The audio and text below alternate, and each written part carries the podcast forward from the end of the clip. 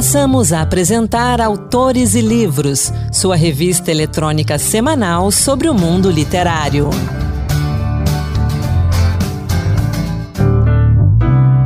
Olá pessoal, começa agora mais um Autores e Livros, a sua revista literária de toda semana. Hoje temos poesia, textos para um Brasil melhor e também dicas de leitura. Sou Anderson Mendanha e vamos juntos. Eu quero começar o programa de hoje com poesia, destacando o mais novo livro do poeta Bert Júnior, Vi e Verei, publicado pela editora Labrador. Bert Júnior nos fala um pouco desse livro. É um livro de poemas curtos, frases e axiomas, como, por exemplo, o poema que abre o livro, ABC. Não me peças para derramar-me em prosa. Lê-me no verso, como no perfume a rosa e no agora a eternidade. A ideia para Viverei veio da vontade de reunir num volume próprio textos de menor envergadura, mas nem por isso menos profundos e reflexivos. Essa é uma linha poética de trabalho que eu venho desenvolvendo em paralelo à composição de poemas mais longos e densos, como os que integram os meus dois lançamentos anteriores. Eu canto Y e Mais, de 2021, e Nevoandeiro, de 2022.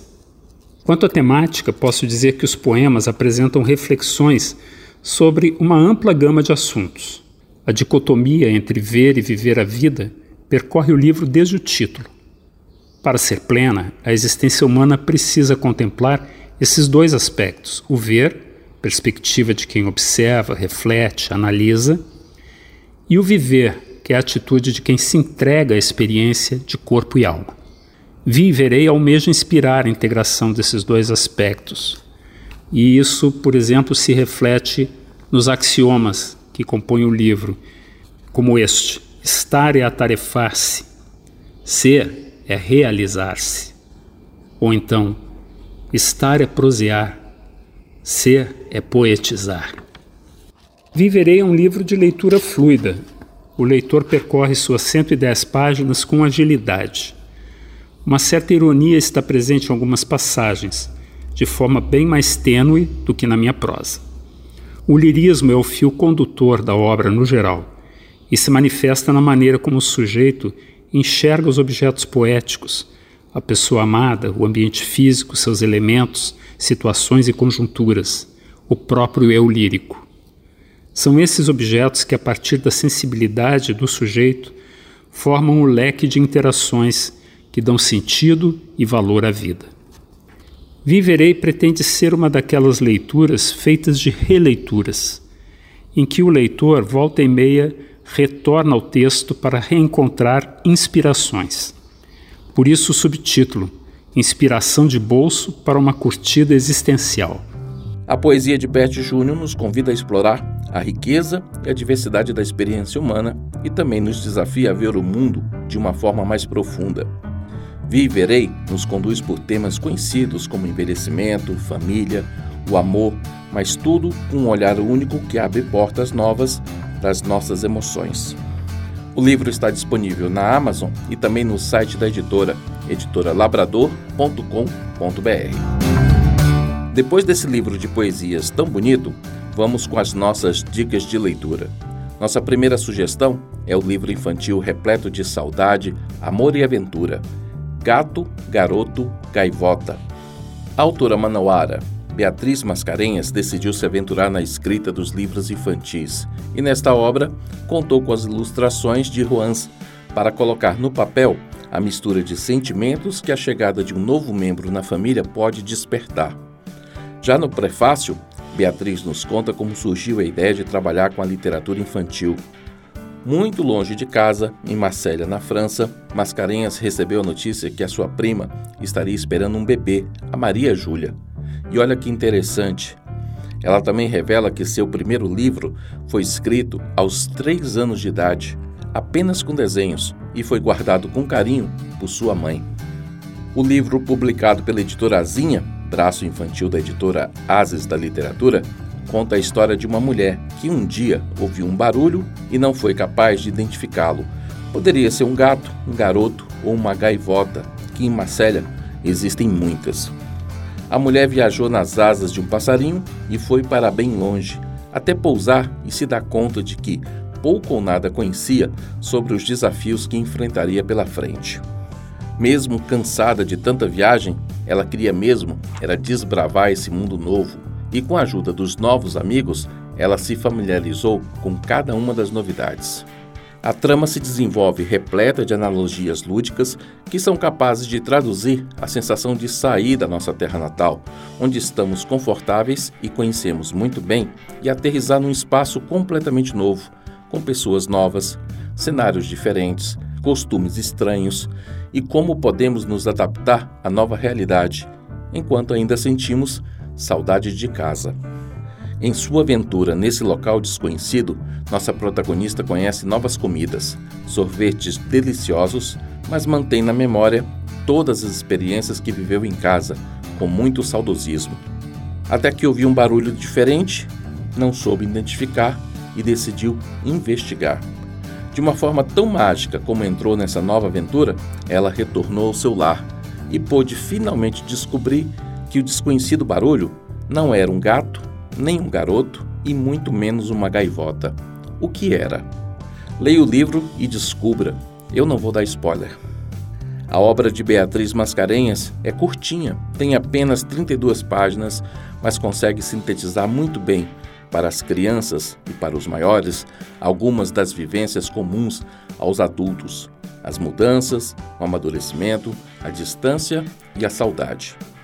Beatriz Mascarenhas é natural de Manaus, no Amazonas, se tornou roteirista da Turma da Mônica em 2020 e também roteirizou histórias em quadrinhos. Também em 2020 lançou seu primeiro livro, o poema BT, Bicho, em francês, onde ela fala de questões sociais importantes, da saudade e da história da sua família. Gato, Garoto, Gaivota é o seu primeiro livro para crianças e está disponível na Amazon e demais portais de livros. Agora, uma dica especial da Rita Zumba.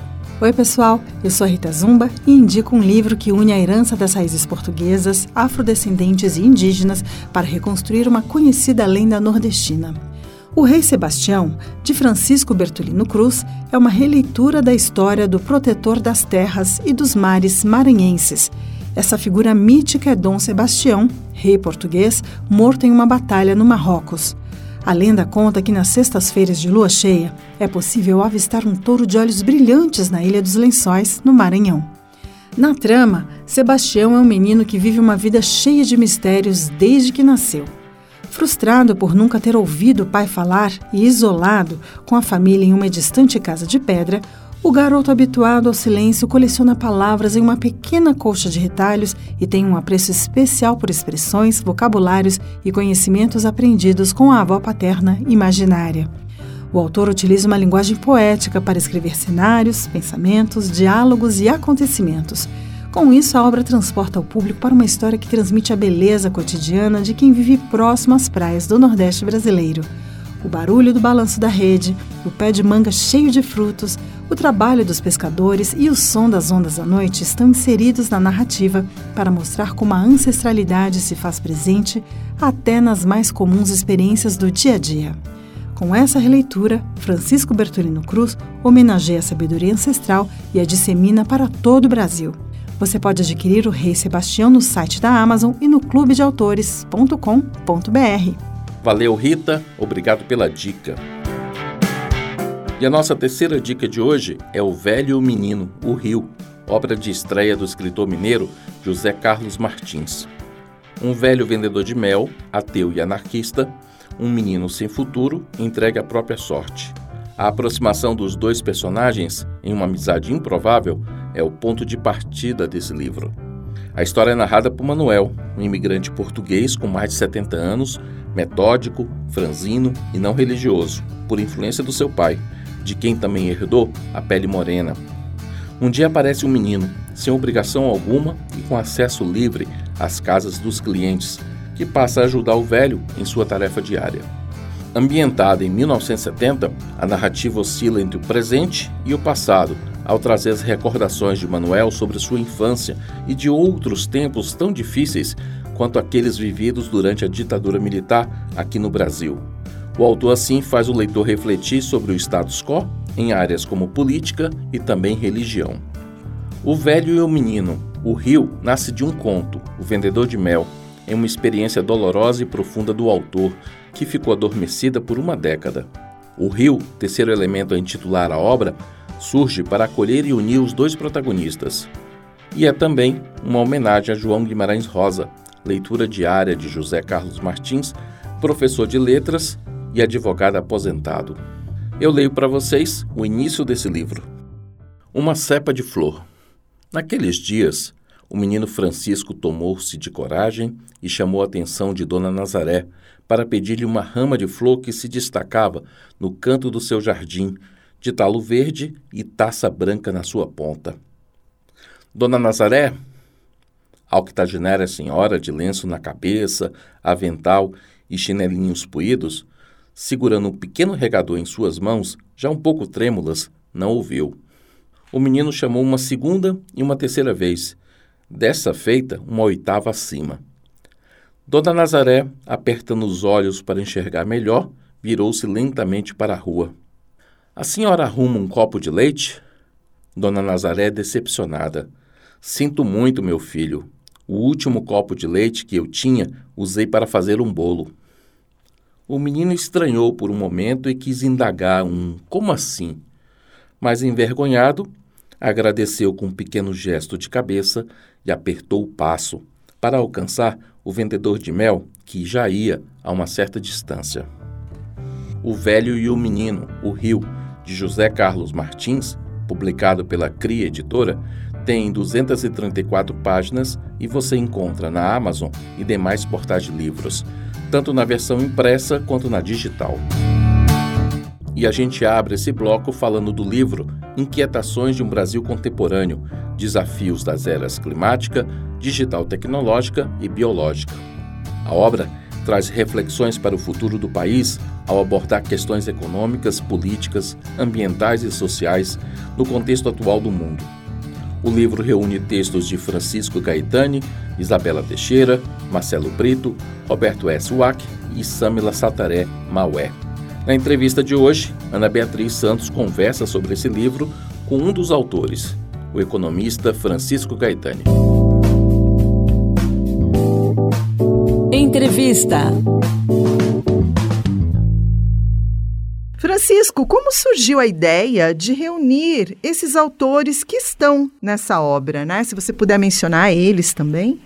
Ana, nós éramos todos companheiros, colegas, como bolsistas do Instituto Arapiaú, que é uma fundação familiar da Dr. Guilherme Leal, um dos empresários fundadores da Natura, que mantém um instituto de reflexões, de ação, de articulação, vinculado à agenda de sustentabilidade. Então, eu, Isabela Teixeira, ex-ministra do Meio Ambiente, Marcelo Brito, empreendedor ligado ao mundo do agro, muito progressista, a Sângela, né, da, da Secretaria Maué, que é uma jovem indígena é, com uma, diria assim, uma, uma voz, uma força muito especial, nós três éramos bolsistas do Instituto e sempre discutíamos, discutimos mensalmente. O Roberto Watts era até o presidente do Conselho de Administração do Instituto Arapiaú, e surgiu a ideia, então, de por que não compartilhar das reflexões. Porque nós vivemos um momento que a gente precisa conversar sobre o novo, sobre o futuro, sobre como a gente sai das encrencas que nós estamos, né? Então surgiu a ideia de a gente compartilhar, de é, publicizarmos essas discussões através dessas reflexões que hoje fazem parte desse livro. Então essa é a história dessa publicação que trata um pouco dos impactos do presente para que a gente desinterdite, né? desatravante essa, essa nuvenzinha que o país aí andou atravessando esses anos aí, para que a gente possa dar palpite sobre esse futuro tão, tão auspicioso que a gente acredita que o Brasil está destinado a vivenciar. É, nós somos quatro jovens sexagenários e a Sandra, que é uma força da natureza uma jovem brilhante, que a gente acha que todos aprendemos demais com esse convívio, mas achando que tínhamos que repartir essas reflexões com as pessoas interessadas. E qual é a relevância da gente falar de temática ambiental hoje, né, 2023? Olha, Ana, a temática ambiental, ela já não é mais só ambiental. Ela virou uma temática de desenvolvimento, uma temática global, uma temática de crescimento, uma temática de inclusão. Agora, o Brasil, ele ocupa um lugar muito especial no mundo em função de seus ativos naturais, em particular a Amazônia, de onde a Sâmila vem. É, então, o que, que acontece? A gente acha que, para a gente discutir o futuro do país, nós vamos falar de reestruturação produtiva do setor industrial, do setor agropecuário, à luz de preocupações relacionadas à sustentabilidade. É um pouco uma visão de longo prazo do país. Esse é um debate que envolve a todos, não só a comunidade ambientalista. Esse debate precisa ser democratizado, precisa ser aberto, e hoje o Brasil tem uma consciência ambiental diferente em relação aos seus desafios com base nos recursos naturais, seja em relação à sua costa, aos seus oceanos, ao cerrado, é, e não só a agenda baseada em recursos naturais, mas também a agenda urbana, né? Transporte coletivo, infraestrutura urbana, é, produção industrial, produção, é, preservação da biodiversidade. Então nós hoje nós somos um país que temos todas as condições de nos desenvolvermos a partir de um marco de desenvolvimento diferente, sustentável, integrado. O mundo é muito doido nesse aspecto. Né? Quando falavam de pegada ambiental, eu achava assim, gente, coisa mais doida. Né? Emissões de carbono, neutralidade em relação às emissões de carbono. Né? Eu achava isso muito, muito surreal. Hoje, né, eu não sou uma pessoa com histórico na agenda ambiental, só mas aprendi muito na minha passagem pelo Ministério do Meio Ambiente, como secretário executivo da ministra Isabela, mas hoje eu percebo como que a, essa agenda ambiental é uma agenda que a nova geração assumiu como a sua agenda de vida. Isso, isso empurra os mais velhos, os adultos, a compreenderem e a introduzir um senso de urgência no enfrentamento desses desafios. Hoje você tem em vários países, em vários, em vários, mesmo no Brasil, uma angústia relacionada ao futuro, porque essas pessoas estão percebendo que elas talvez não dispõem de um mundo tão generoso e tão rico de possibilidades como o atual, em função da nossa incapacidade de enfrentarmos problemas relacionados à mudança climática, preservação da biodiversidade, desenvolvimento sustentável, é, economia circular, esse, esse mundo que a gente está pretendendo é, viabilizar de um jeito diferente do que foi o, passado, o século passado. Muito legal. E dentro dessa perspectiva de pensar o futuro do país, a gente tem aí a Samela, né? Sim. Que representa né, os povos indígenas. E como eles estão retratados na obra? Olha, eu aprendi uma expressão na conferência de Glasgow, isso foi levado pela juventude representante dos povos originários, povos indígenas, na, na conferência do clima, né? que é nada por nós sem nós. Então, a melhor maneira de a gente conhecer o pensamento, é, conhecer a vivência dessa turma é interagir com eles diretamente, permitir que falem, é, não, não, não cercear os direitos. Então, a, a, própria, a própria voz da samba aparece nessa publicação. Ela tem muito o que dizer, ela tem uma fala muito original. Então, eu sugiro que leiam, porque ninguém pode falar por ela o que ela transmite melhor do que eu é, conseguiria reproduzir aqui. Só acho que é uma voz que o Brasil precisa escutar. É uma voz abafada por muitos séculos e é uma voz bonita que a gente não tem consciência do quanto é importante para nós hoje, para nos trazer vida, nos trazer identidade, nos trazer futuro. Muito legal. E quais são, assim, só para a gente fechar, quando a gente fala quando a gente fala né, da, da, da, sustentabilidade, meio ambiente. Na verdade, assim, né, o comportamento, assim, a garantia de que a gente vai sobreviver, né, de que a humanidade vai sobreviver. Quais são os grandes desafios globais quando a gente fala sobre isso? Olha, primeiro, não há garantias, né? Nós temos, que, nós temos que construir essas garantias, nós temos que construir isso diariamente. Tivemos ontem, por exemplo, uma fala do secretário-geral da ONU muito forte, né? Nós estamos vivendo duas guerras envolvendo praticamente o mundo inteiro. Né? Isso, isso nos mobiliza. Então, acho que o primeiro desafio é o da paz. Né? A paz voltou a ser uma. Nós é, tomávamos a paz como uma coisa dada, né? Não. A paz está em risco. E a guerra arrasta a todos, com as suas razões, acho que a ideia aqui não é discutir isso, mas dizer que nós precisamos priorizar a paz. O segundo, nós estamos falando hoje da segurança da, relacionada à mudança climática. Isso envolve segurança energética, segurança alimentar, segurança hídrica. Então, todas as condições de vida do planeta estão hoje em xeque, né, em função dessas questões relacionadas às grandes transformações climáticas que nós estamos vivendo. A terceira é, é a questão da inclusão. Nós não vamos avançar no mundo dividido. Nós precisamos pensar num mundo mais justo, mais equilibrado, onde haja lugar para todos em condições mínimas de acesso aos bens de consumo, de produção e que não enfrentem as agruras que vários países, vários, vários segmentos da nossa sociedade vivem. É, o Brasil teve um retrocesso muito grande nessa área e precisamos recuperar esse tempo perdido e recuperar a capacidade de construir juntos sociedades onde todos façam parte dela, e não apenas alguns. Né? Por último, acho que é uma boa notícia, né? A transformação digital tem aberto possibilidades extraordinárias para o desenvolvimento nosso, a qualidade de vida. Agora, isso, isso tem um impacto muito grande sobre o mundo do trabalho. Então, nós precisamos repensar um pouco nossas relações de trabalho, preservando o emprego, preservando a renda, preservando a possibilidade de requalificação da mão de obra desse novo mundo que a tecnologia oferece. Esses são todos os desafios globais.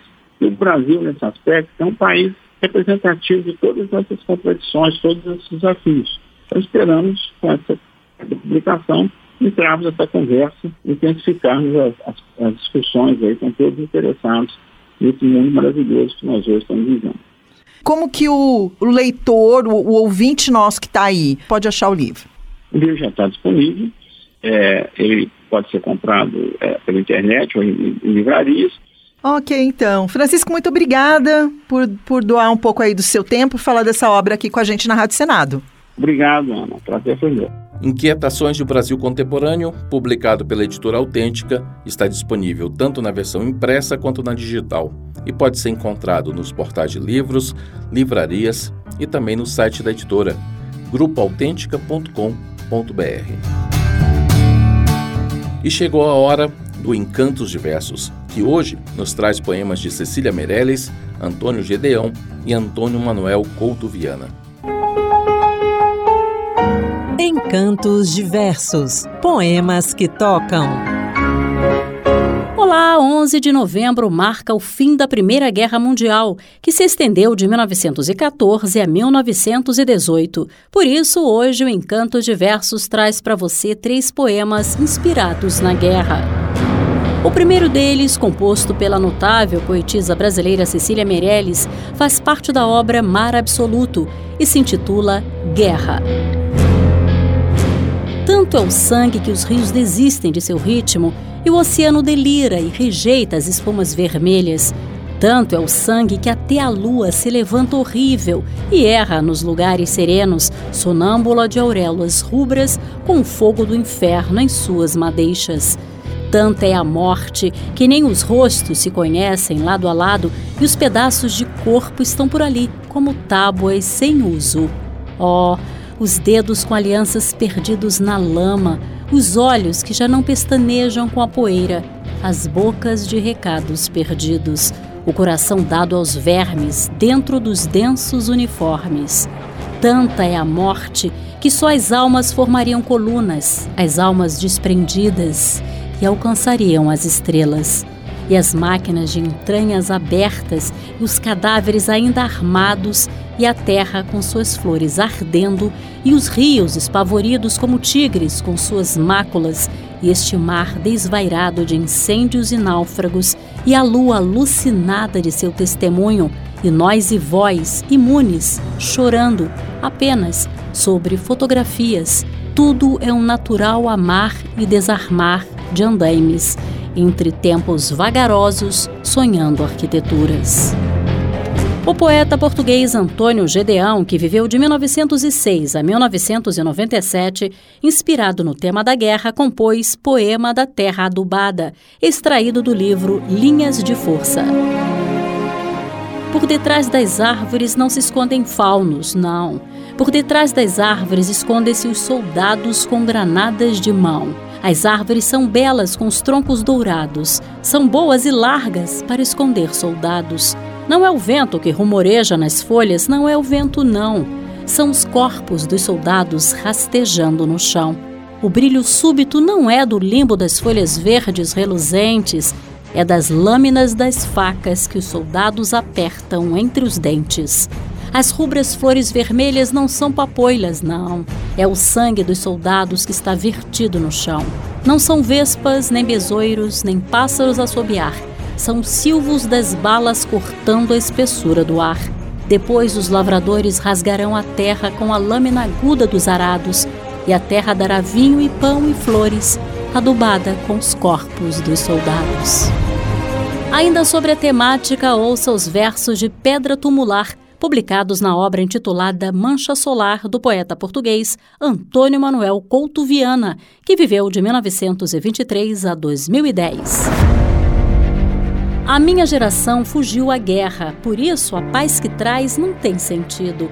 É feita de ignorância e de castigo, tão rígida e tão fria como a pedra. Desfazem-se-lhe as mãos em gestos frágeis, de uma verdade inútil por vazia.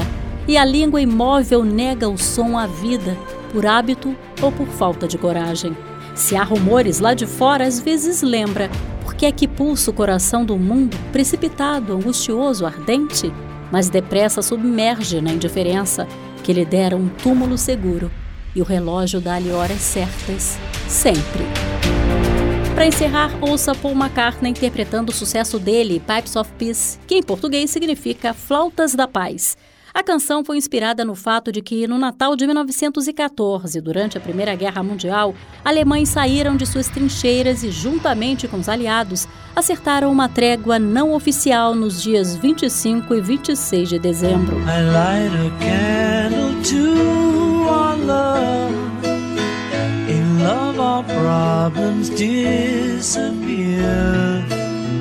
But all in all, we soon discover that one and one is all we long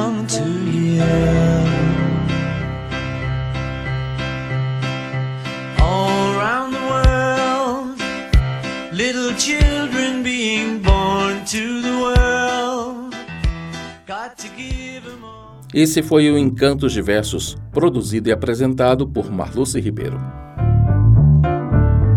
O Autores e Livros vai ficando por aqui. Obrigado pela sua companhia. Sou Anderson Mendanha e o programa teve produção de Ana Beatriz Santos e Rita Zumba, com colaboração de Alice Oliveira e Gabriela de Macedo. Os trabalhos técnicos são de Cristiane Melo e Antônio Carlos Soares. Até a semana que vem. Boa leitura. Acabamos de apresentar Autores e Livros, sua revista eletrônica sobre o mundo literário.